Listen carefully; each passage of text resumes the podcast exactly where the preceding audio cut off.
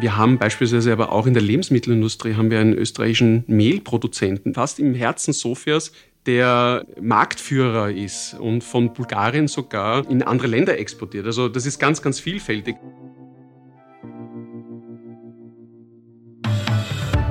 Ja, auch in Bulgarien können wir natürlich mit unseren österreichischen Produkten punkten. Und damit willkommen zu einer neuen Folge von Austria ist überall zum Export-Podcast der Außenwirtschaft Austria. Wir sprechen in dieser Folge mit dem Wirtschaftsdelegierten und Südosteuropa-Experten Philipp Kupfer. Philipp lebt und arbeitet in der bulgarischen Hauptstadt Sofia und ist heute auf kurzen Wien-Besuch und das möchten wir natürlich gleich nutzen, um mit ihm über seine neue Heimat zu sprechen. Und er hat natürlich viel Spannendes zu berichten, unter anderem, was es mit dem kostbaren Rosenöl auf sich hat, was uns Österreicherinnen und Österreicher mit Bulgarien verbindet und auch wo die russische Kultur Einfluss nimmt. Und er sitzt mir schon gegenüber. Hallo Philipp. Zdravete, hallo lieber Christoph. Und bevor wir loslegen, habe ich noch einen kurzen Blick hinter die Fahne von Bulgarien geworfen.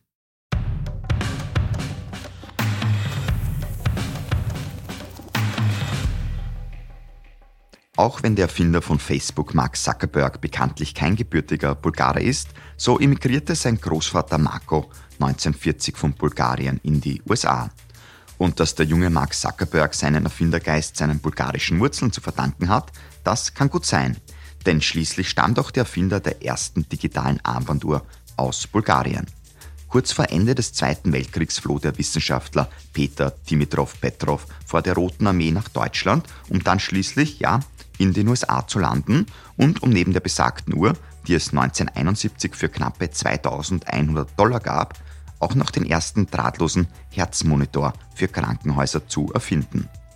Um ein solches Gerät zu meiden, hilft womöglich ein gesunder Lebensstil, angefangen bei einer ausgeglichenen Ernährung. Und wenn es dann mal ein Joghurt sein soll, dann viel Freude mit der Bekanntschaft mit dem Bakterium Lactobacillus bulgaricus, das für die Herstellung dafür verwendet wird.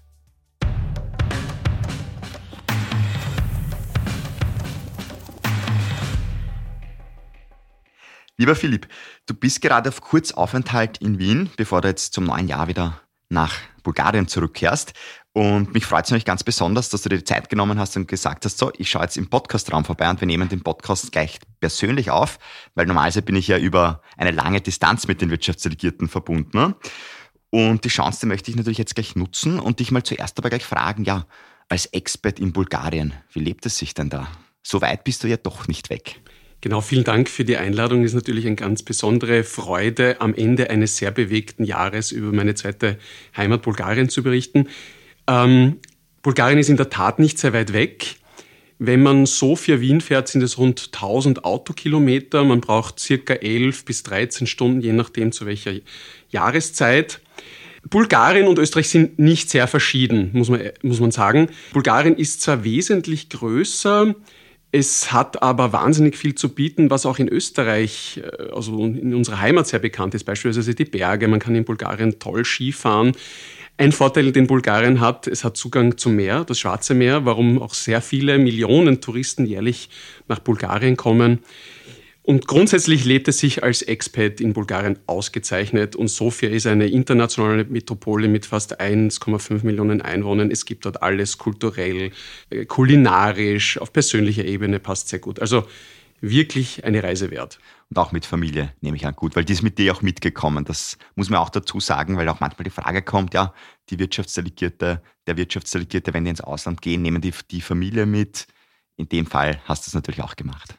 Genau, meine Frau ist mit mir nach Bulgarien mitgekommen und ich bin sehr froh, dass sie mit mir dort ist, weil wir wirklich als Team gemeinsam für die österreichische Wirtschaft in Bulgarien arbeiten. Das ist auch gut so. Wenn wir uns jetzt Bulgarien ein bisschen anschauen, dann hat Bulgarien ja eine sehr alte Kultur. Also wenn man so ein bisschen da durchschaut, die Griechen waren dort, die Slawen, Osmanen, die Perser, also sehr viele Elemente, die da in diese Kultur jetzt einfließen. Bedenkt man das heute eigentlich noch manchmal? Das ist eine sehr interessante Frage, weil ehrlicherweise, bevor ich nach Bulgarien gekommen bin, ich lebe jetzt rund eineinhalb Jahre dort, war mir das auch nicht bewusst, dass Bulgarien eine der ältesten Kulturen Europas überhaupt ist. Wie du richtig gesagt hast, viele Einflüsse von ganz vielen Kulturen. Also wir reden da wirklich von sieben, acht, neuntausend Jahre Kultur, die das Land schon vorweisen kann. Wir reden da von den Proto-Bulgaren, wir reden von den Thrakern, die äh, über 1000 Jahre dort waren und das Land sehr stark geprägt haben. Wir reden auch von den Griechen, die Teile Bulgariens besiedelt haben. Die Römer waren auch dort. Dann waren das, äh, das Byzantinische Reich war dort, dann waren die slawischen Stämme waren dort, das, ähm, das Osmanische Reich war dort. Also du siehst ein, eine ganz breite Palette an kultureller Vielfalt, die das Land bis heute eigentlich auch prägt. Ja. Bulgarien ist beispielsweise auch sehr, sehr stolz auf diese Jahrtausende alte Kultur. Man hat mitunter auch die ältesten Goldfundstücke, die es auf der Welt gibt, hat man beispielsweise auch in Bulgarien am Schwarzen Meer gefunden. Also das ist, es gibt auch touristisch da wahnsinnig tolle Sachen zu sehen, so wie die alten thrakischen Königsgräber, die ja über 3.000, 4.000 Jahre alt sind. Also ist wirklich beeindruckend. Also eine Reise lohnt sich schon einmal, wenn man vor allem auch Kultur interessiert ist. Wenn wir uns jetzt Bulgarien auf der Landkarte noch mal ein bisschen anschauen, dann sieht man ja, dass die Donau uns verbindet. Die läuft ja auch an der Grenze zu Rumänien, dann in Bulgarien weiter. Was würdest du aber sagen, verbindet Österreich und Bulgarien noch so? Du hast am Anfang gesagt, wir sind uns ja doch recht ähnlich. Ja, ähm, Bulgarien gehört schon seit 15 Jahren zur europäischen Familie. Damit meine ich, ist Mitglied bei der Europäischen Union. Das Land ist auch schon noch länger bei der äh, NATO dabei. Also es verbindet uns kulturell wahnsinnig viel. Historisch gibt es auch einige Anknüpfungspunkte, wenngleich das Land nie Teil der K&K Habsburger Monarchie war. Menschlich natürlich, ich glaube, wir kommen dann später noch darauf zu sprechen, gibt es sehr viele Beziehungen, weil sehr viele Bulgaren auch in, in Westeuropa leben und arbeiten und natürlich auch in Österreich. Aber auch wirtschaftlich sind Österreich und Bulgarien sehr eng miteinander verbunden. So wie in vielen Ländern in Südosteuropa ist Österreich in Bulgarien der zweitwichtigste Auslandsinvestor. Österreichische Firmen, ca. 350 an der Zahl, schaffen dort Wertschöpfung, Arbeitsplätze und sind auch Frontrunner, wenn es um Innovationen geht. Diese Arbeitsplätze, ist es dann manchmal schwer auch für die Bulgaren, qualifizierte Arbeitskräfte zu finden, wenn die dann doch auch sehr gerne mal ins Ausland geht. Ich weiß zum Beispiel, Wien ist, glaube ich, auch recht beliebt als Studentenstadt, äh, wo wir dann auch immer wieder Bulgarinnen und Bulgaren begrüßen dürfen. Fehlen die dann am eigenen Markt manchmal oder wie siehst du das? Das ist in der Tat ein schmerzhafter Punkt, wenn man das so, wenn man das so äh, nennen möchte. Äh, in Bulgarien haben wir circa 5% oder unter 5% Arbeitslosigkeit, nur also de facto Vollbeschäftigung. Es ist tatsächlich so, dass seit den 1990ern Bulgarien fast ein Drittel seiner Bevölkerung verloren hat. Also wenn wir so ungefähr ins Jahr 1990 zurückgehen, hatte Bulgarien rund 9 Millionen Einwohner. Nach aktuellen Berechnungen der bulgarischen Statistikbehörde hat das Land nur noch 6,5 Millionen Einwohner. Es hat in den letzten Jahrzehnten einen starken Exodus gegeben in ganz viele Länder der Welt, aber mehrheitlich natürlich auch nach Westeuropa. Das sind natürlich Arbeitskräfte, die am bulgarischen Markt fehlen, aber wir sind natürlich sehr dankbar aus Sicht der österreichischen Wirtschaft, dass wir diese top ausgebildeten Menschen auch in unseren Ländern haben und diese Bevölkerung sich sehr, sehr gut bei uns integriert hat. Absolut, weil wir brauchen die natürlich auch alles selber. Also wir haben da ja selber einen, einen Mangel an Arbeitskräften und auch an Fachkräften natürlich auch. Ein Thema oder ein Punkt, wo Österreich ja dann doch in Bulgarien auch sehr stark unterstützt, das sind die dualen Ausbildungsprogramme. Und damit beschäftigst du dich natürlich auch in deiner täglichen Arbeit. Was steckt denn da dahinter? Wir haben es auch im Podcast mit Serbien schon mal ein bisschen drinnen gehabt. Ja, das ist ein ganz spannendes Thema. Wenn wir, wenn Bevölkerungen schrumpfen, wenn es einen Fachkräftemangel gibt, nicht nur für die bulgarischen Firmen, aber vor allem auch für die österreichischen Firmen in Bulgarien, dann muss man einfach etwas, dann muss man etwas tun und die Wirtschaftskammer hat etwas getan, etwas, ein großartiges Projekt. Wir haben 2014 auf unsere Kosten ein Projekt der dualen Ausbildung in Bulgarien gestartet und das hat sich so toll entwickelt, dass wir in diesem aktuellen Schuljahr über 1000 Schüler haben mittlerweile in diesem, in diesem Projekt. Und diese über 1000 Schüler können 15 unterschiedliche Berufe lernen. Das sind beispielsweise Mechatronik, das sind Maschinentechniker, Modedesigner, Schweißer. Also wirklich die Berufe, wo ein ganz großer Mangel aktuell herrscht. Und wir sind ganz dankbar und sehr, sehr dankbar, dass 15 äh, österreichische, aber auch andere internationale Firmen sich an diesem Projekt beteiligen. Und das, was man, glaube ich, stark betonen muss, ist, dass diese Firmen nahezu die gesamten Kosten für dieses Projekt selbst tragen, weil anders als in Österreich gibt es in Bulgarien eigentlich kaum öffentliche finanzielle Unterstützung. An der Stelle gleich auch mal einen lieben Gruß an alle Schülerinnen und Schüler, die uns zuhören. Ich weiß, weil einige Hackklassen, die verwenden auch den Podcast für den Unterricht. Also an der Stelle ein Hallo aus dem Podcastraum. Ich möchte noch etwas ergänzen. Wir haben ein ganz fantastisches duales Ausbildungssystem in Österreich mit über 100.000 Lehrlingen jährlich. Ähm, das ist tatsächlich ein System, um das uns ganz, ganz viele Länder auf der Welt beneiden. Und ich habe ein bisschen Südosteuropa-Erfahrung. Ich war in Bosnien-Herzegowina tätig, ich war in Kroatien tätig und eben jetzt auch in Bulgarien. Und überall, man beneidet uns um dieses Projekt der dualen Ausbildung, weil man erkannt hat, dass das eine mehrfache Win-Win-Situation für alle schafft, für das Land, für die Firmen, für die Wirtschaft und für die jungen Leute. Generell, wie würdest du sagen, ist das Bildungsniveau in Bulgarien? Ist das ein sehr hohes Niveau? Gehen da sehr viele dann auch zur Universität? Machen sehr viele lieber eine Lehre? Das ist mitunter eines der Probleme, dass die Lehre in Bulgarien nicht so ein positives Image hat. In Bulgarien wollen viele Eltern für ihre Kinder, dass sie eigentlich eine Hochschule nach der Matura besuchen. Ähm, wir sagen aber, dass das sich nicht äh, quasi ausschließt. Wir ermutigen die Eltern, die Behörden, die Schulen, dass sie sich an diesem Projekt beteiligen. Das Ausbildungsniveau in Bulgarien ist ganz unterschiedlich. Das kann man, man kann quasi nicht über den Kamm scheren. Wo Bulgarien extrem gut ist, ist beispielsweise im IT-Bereich, im Technikbereich. Also da ist es wirklich bemerkenswert, was bulgarische Hochschulen da aufgestellt haben. Wer wissen möchte, wie sexy auch Lehre sein kann, der kann auch gerne mal in Road to Success reinblicken. Da waren österreichische Lehrlinge nämlich bei den World Skills im Einsatz und die haben wirklich großartige Preise dort auch gewonnen. Also Road to Success auf YouTube und auf den Seiten der Wirtschaftskammer findet man das sehr gut. Ja, lieber Philipp, neben diesem dualen Ausbildungsprojekt, neben ja, dieser sehr schönen Sache, gibt es natürlich auch andere Unternehmen, die wirklich großartige österreichische Produkte in Bulgarien am Markt haben und einfach sehr innovativ sind. Und auf die möchte ich mit jetzt mal ein bisschen blicken. Ja, was haben wir denn da so für Unternehmen am bulgarischen Markt? Also da muss man unterscheiden. Es gibt einerseits die österreichischen Firmen, die direkt von Österreich oder von anderen Niederlassungen nach Bulgarien liefern.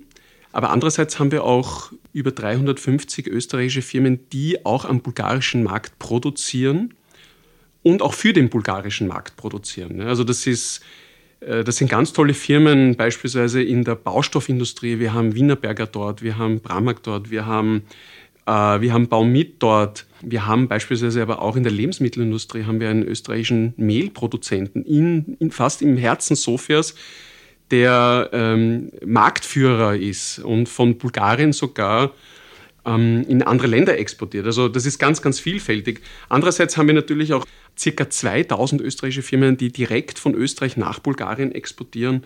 Und da, da ist in der Kreativität keine Grenzen gesetzt. Das reicht wirklich von, von Metall, Spezial, Stahl über, über Holz, Papier, chemische Erzeugnisse.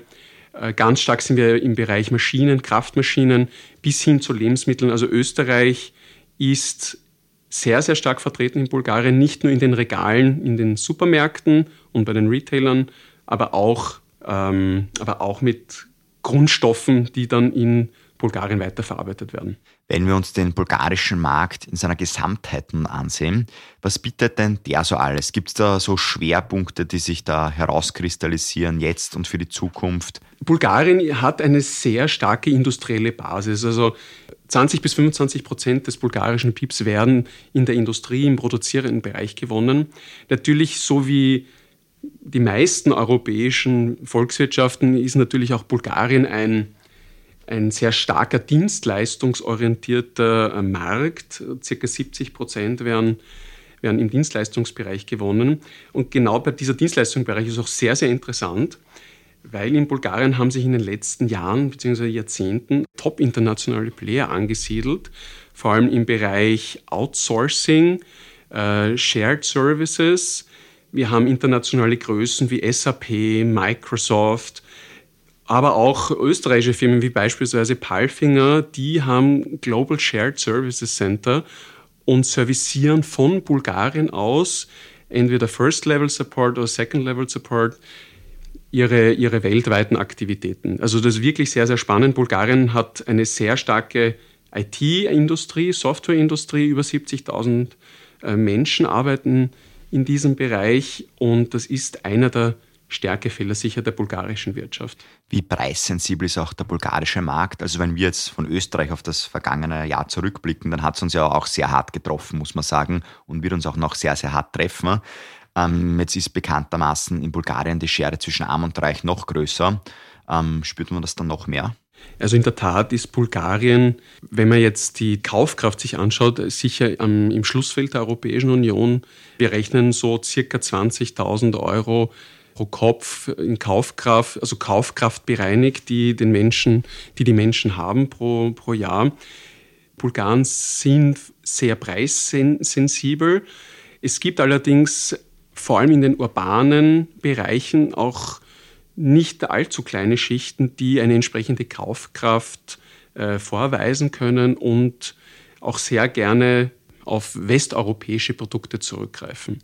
Apropos Urbanisierung, ist das auch ein großes Thema, dass die, die Menschen jetzt wirklich Richtung Stadt immer mehr gehen? Ja, das ist, und ich muss es leider so sagen, das ist sicher eine große Herausforderung für nicht nur die bulgarische Wirtschaft, weil sich sehr viel bei ganz bestimmten Knotenpunkten konzentriert und dort natürlich auch die Preise entsprechend ankurbelt.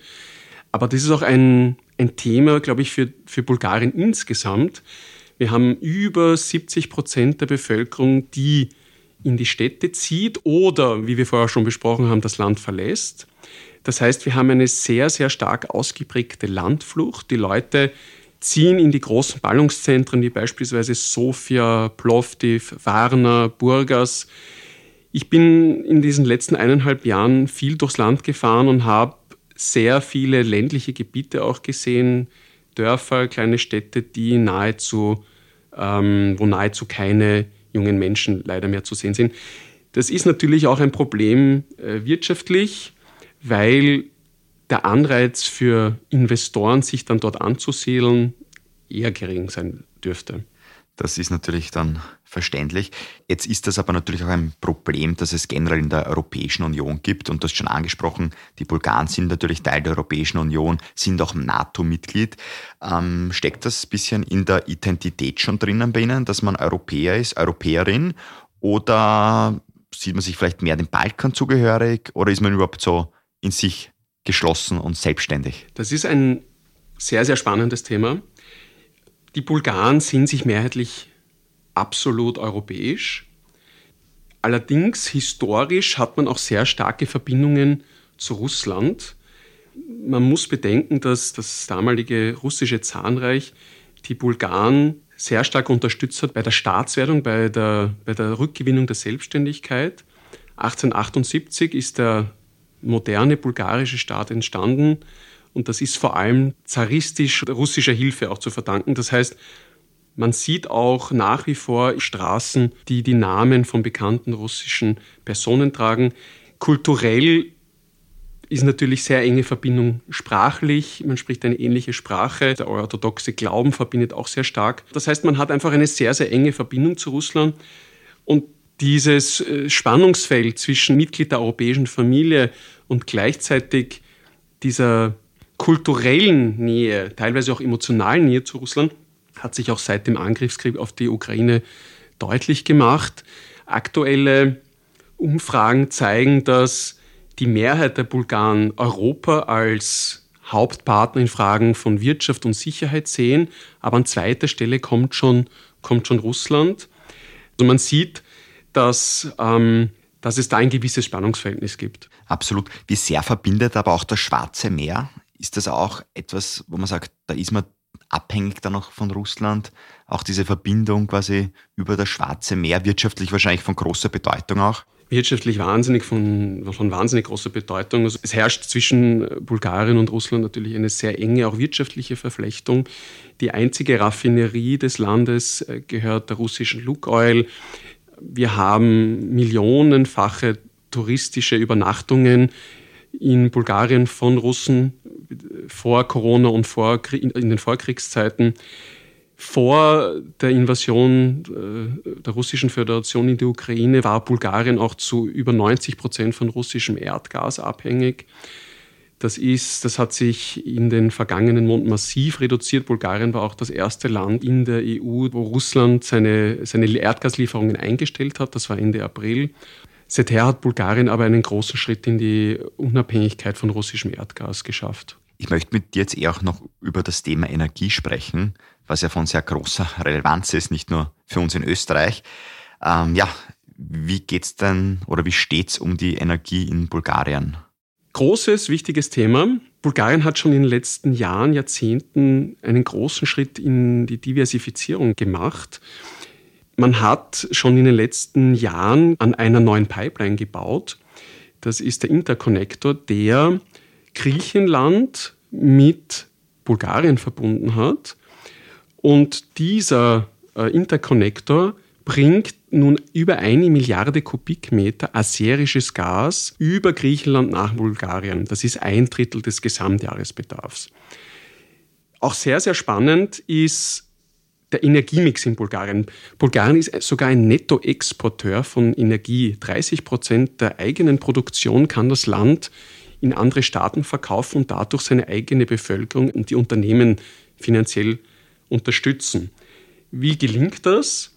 40 Prozent der bulgarischen Energie wird aus einem Kernkraftwerk gewonnen, aktuell einzige Kernkraftwerk in Bulgarien, Koslodoi. 40 Prozent gewinnt man noch aus Kohle, auch ein ganz wichtiger Bereich, wenngleich es da angespannte Diskussionen gegeben hat, weil natürlich viele tausende Familien vom Kohlebergbau und auch von den Kohlekraftwerken abhängig sind. Und circa 20 Prozent wird aus erneuerbaren Energien gewonnen mehrheitlich da Wasserkraft. Bulgarien hat auch, äh, ist auch sehr stark im Wasserkraftbereich tätig, auch mit österreichischer Technologie und auch im Photovoltaikbereich. Es gibt auch einige Windparkanlagen, wenngleich man in den letzten Jahren den Fokus vor allem auf Photovoltaik und Wasserkraft gelegt hat. Ja, von der Energie möchte ich jetzt zum bulgarischen Volk kommen und die fragen, ja, wie viel Energie steckt denn da dahinter? Wir haben jetzt schon einiges gehört, auch so ein bisschen, wie sie so sind. Gibt es die klassische Bulgarin? Gibt es den klassischen Bulgaren? Ja. Den klassischen Bulgaren würde ich sagen, gibt es so nicht. Wenn wir jetzt aber im Geschäftsalltag uns bewegen, dann würde ich sagen, dass es keine großen Unterschiede gibt zwischen, äh, zwischen Österreichern und zwischen Bulgaren. Was ich vielleicht sehr charmant finde, dass die bulgarische Bevölkerung sehr nahbar sind. Also es ist sehr leicht, mit jemandem ins Gespräch zu kommen. Was natürlich auch sehr hilft, ist, dass vor allem in der urbanen Bevölkerung die Fremdsprachenkenntnisse sehr ausgeprägt sind. Noch aus der Vergangenheit, ähm, aus der kommunistischen Zeit gab es, da gab es sehr viele deutschsprachige Schulen noch. Das heißt, die Personen mittleren Alters sprechen noch sehr gut Deutsch. Deutsch ist aber in den letzten Jahren, Jahrzehnten abgelöst worden von Englisch. Das heißt, die jungen Menschen sprechen natürlich immer mehr Englisch und weniger Deutsch. Also man kommt auf jeden Fall leicht ins Gespräch. Leicht ins Gespräch, das ist gut. Werden die ganzen Serienfilme dann für junge Menschen eigentlich auf Englisch gezeigt in Bulgarien? Weil das ist doch, das überrascht mich manchmal in, in einigen Ländern, da gibt es ja dann nicht die, die eigentliche Sprache, die man spricht, sozusagen das Fernsehprogramm, sondern wird halt einfach Englisch verwendet und gar nicht übersetzt. Ist tatsächlich so auch in Bulgarien. Ja. Also im Kino sind ganz normal die englischen Filme mit bulgarischen Untertiteln. Also englische Serien werden einfach manchmal mit, mit bulgarischem Text überlagert. Ja, aber auch ein, ein guter, glaube ich, Lernprozess, vor allem für die junge Bevölkerung, um auch die Sprache natürlich dann besser zu lernen, muss man sagen. Einen Tipp möchte ich vielleicht noch geben für alle Wirtschaftstreibende oder Menschen, die in Bulgarien tätig sein wollen. Bulgarien, und ich, ich nenne das immer so, das ist ein, ein klassischer Face-to-Face-Markt. Also man wird wahrscheinlich sehr schwer ein Geschäft anbahnen können mit einem Bulgaren oder mit einer bulgarischen Firma, indem man einfach eine Mail schreibt oder einfach anruft. Das funktioniert in den meisten Fällen nicht. Also die Antwortdisziplin ist manchmal nicht die höchste. Das ist jetzt auch gar keine böse Absicht, aber das ist halt so. Deswegen, wenn man tatsächlich aktiv sein möchte, dann muss man wirklich sich die Zeit nehmen und hinunterzufahren, die Leute zu treffen, eine persönliche Beziehung aufbauen. Ganz wichtig ist diese persönliche Beziehung, weil diese persönliche Beziehung kreiert Vertrauen. Und dieses Vertrauen ist elementar, wenn man mit Bulgaren ins Geschäft kommen möchte. Wie persönlich wird das dann? Es gibt ja manche Kulturen, wo man dann ja sogar nach Hause eingeladen wird, um mit der Familie dann gemeinsam zu essen. Dann gibt es andere, die sagen, nein, da ist dann schon Stopp, man trifft sich in einem Lokal, in einem Restaurant. Wie weit geht das da in Bulgarien? Also das Treffen in Familien tatsächlich kommt vor, aber erst wenn schon eine, eine ausreichende Basis vorhanden ist. Ganz klassisch ist, man geht, man geht einfach miteinander essen, um sich näher kennenzulernen. Ähm, also man sollte auch ausreichend Zeit einplanen, wenn man nach Bulgarien fährt und eine Firma oder mehrere Firmen besucht. Wie gut ist dann auch das bulgarische Essen? Das bulgarische Essen ist ausgezeichnet. Bulgaren sind sehr stolz auf die Qualität ihrer, äh, auf ihre, ihres Obsts und ihres Gemüses und das kann ich wirklich nur bestätigen. Ähm, vielleicht ein Info am Rande, in, in der Nähe von Plovdiv, das ist die zweitgrößte größte Stadt Bulgariens, habe ich unlängst eine internationale Firma besucht, die 400 Hektar Kirsch, äh, Kirschbäume hat und einer der Marktführer sind bei bei Cocktailkirschen weltweit. In Bulgarien gibt es auch eine Stadt, die hat ein Kirschfestival. Also das ist etwas, worauf die Bulgaren wirklich stolz sind, auf ihre naturbelassenen Produkte. Vielleicht noch etwas am Rande. Bulgarien ist auch der zweitgrößte Produzent von Rosenöl. Man braucht ca. 3000 Kilogramm Rosen, um ein Kilogramm pures Rosenöl zu gewinnen. Nur damit wir ungefähr eine Einschätzung haben, was das wert ist. 5000 Euro plus kostet circa ein Kilogramm Rosenöl und man findet diese Ingredienz in nahezu oder in sehr, sehr vielen Kosmetikern weltweit. Also die Bulgaren sind einfach sehr, sehr stolz auf ihre landwirtschaftlichen Produkte, Erzeugnisse, sei es jetzt Obst und Gemüse, aber andererseits auch äh, Gewürze, Rosenöl. Ähm, ja, und ich muss ehrlich sagen, ich profitiere momentan sehr davon, weil ich, weil ich dieses wirklich ausgezeichnete, diese ausgezeichneten Lebensmittel genießen kann. Das glaube ich dir und ja, ich frage dich jetzt nicht, ob in deiner Kosmetik zu Hause, sofern deine benutzt, auch Rosenöl zu finden ist. Als moderner Mann verwendet man natürlich auch Kosmetika und selbstverständlich sind, sind noch bulgarische Produkte darunter. Sehr gut. Und vielleicht diese Kosmetik braucht man dann nach einer durchzechten Silvesternacht, dass man dann wieder fit ausschaut. Oder vielleicht auch nach einer entspannten Silvesternacht. Nicht jeder feiert natürlich Silvester, aber was schon jeder zu Silvester gerne macht, sich etwas fürs nächste Jahr wünschen oder mal ein bisschen über das eigene Leben nachdenken. Was sind denn so die Ziele? Ja, lieber Philipp, ich sage jetzt vielen lieben Dank fürs Kommen nach Wien, fürs Stehenbleiben hier bei uns im Podcastraum. Ich wünsche dir jetzt auf jeden Fall eine gute Heimreise nach Bulgarien, ein schönes Silvester und vor allem auch alles Gute für das neue Jahr. Vielen Dank für die Einladung, lieber Christoph. Es war mir eine Freude, mit dir eine Reise durch mein Bulgarien zu machen. Es ist auf jeden Fall eine Reise wert. Und ich wünsche euch, äh, Szczęśliwa Nova Godina, ein schönes neues Jahr.